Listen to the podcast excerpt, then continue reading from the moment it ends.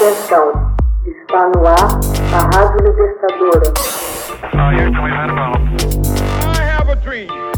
Assim sendo, declaro vaga a presidência da República. Começa agora o Hoje na História de Ópera Mundi.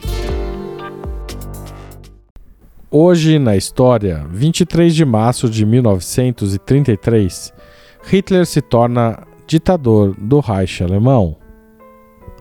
Liberto de qualquer restrição do parlamento, Adolf Hitler tornou-se o ditador do Reich no dia 23 de março de 1933.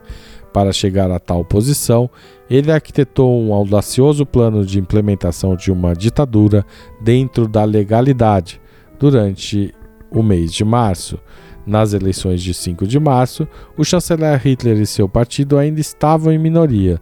Os nazistas alcançaram 17.277.180 votos, um aumento de 5 milhões e meio em relação às eleições anteriores, mas isto representava apenas 44% da votação total. Com as 52 cadeiras dos nacionalistas somadas às 288 dos nazistas, Hitler contava com uma estreita maioria de 16 cadeiras no Reichstag. O número era suficiente para enfrentar os assuntos do dia a dia, mas muito longe da maioria qualificada de dois terços para empreender o novo plano de implementação de uma ditadura com o consentimento do parlamento. O plano era aparentemente simples e possuía a vantagem de disfarçar a tomada do poder absoluto dentro da legalidade. O Reichstag seria instado a promulgar um ato de autorização conferindo a Hitler poderes legislativos por quatro anos. Isso exigia, porém, uma alteração constitucional e precisaria de dois terços para ser aprovada.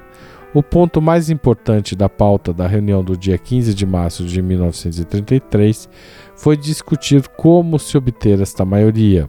Parte do problema seria resolvida pela ausência dos 81 membros comunistas, ferozmente perseguidos e presos.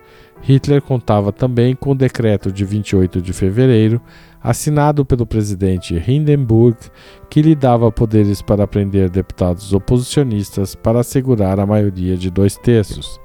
Goebbels, nomeado ministro da propaganda em 13 de março, idealizou um golpe de mestre para atrair o voto dos conservadores, uma homenagem excepcional ao presidente Marechal Hindenburg e a todas as glórias militares da Prússia.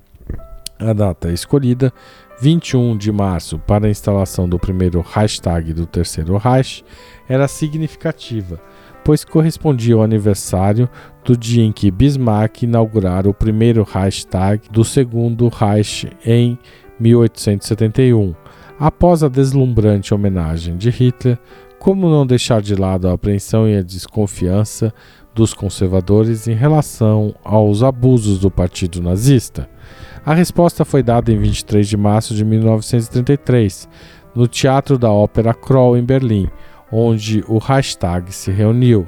Lá discutia-se o ato de autorização, que abrangia o poder de legislar, controlar o orçamento, sancionar tratados com estados estrangeiros, formalizar emendas constitucionais sem audiência do parlamento e, finalmente, entregar o poder ao governo de Hitler por quatro anos. Os social-democratas, que carregavam uma pesada responsabilidade pelo enfraquecimento da República, se manteriam fiéis aos seus princípios e adotaram uma atitude de desafio. O Partido do Centro levantou-se para anunciar que votaria a favor do projeto. Os nacionalistas de Papen e Hugenberg reafirmaram seu poder incondicional aos nazistas. A votação foi imediatamente anunciada: 441 votos a favor e 84, todos do Partido Social Democrata, contra. Os deputados nazistas ergueram-se gritando e batendo os pés delirantemente. Juntaram-se às tropas de assalto espalhadas pelos corredores e entoaram seu hino a Horst Wessel. A democracia parlamentar estava enterrada na Alemanha.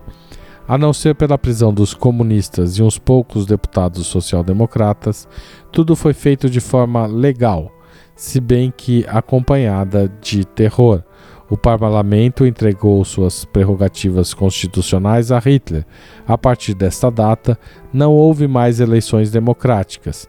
Foi esse ato de autorização e nada mais que constituiu a base legal para a fundamentação da ditadura nazista.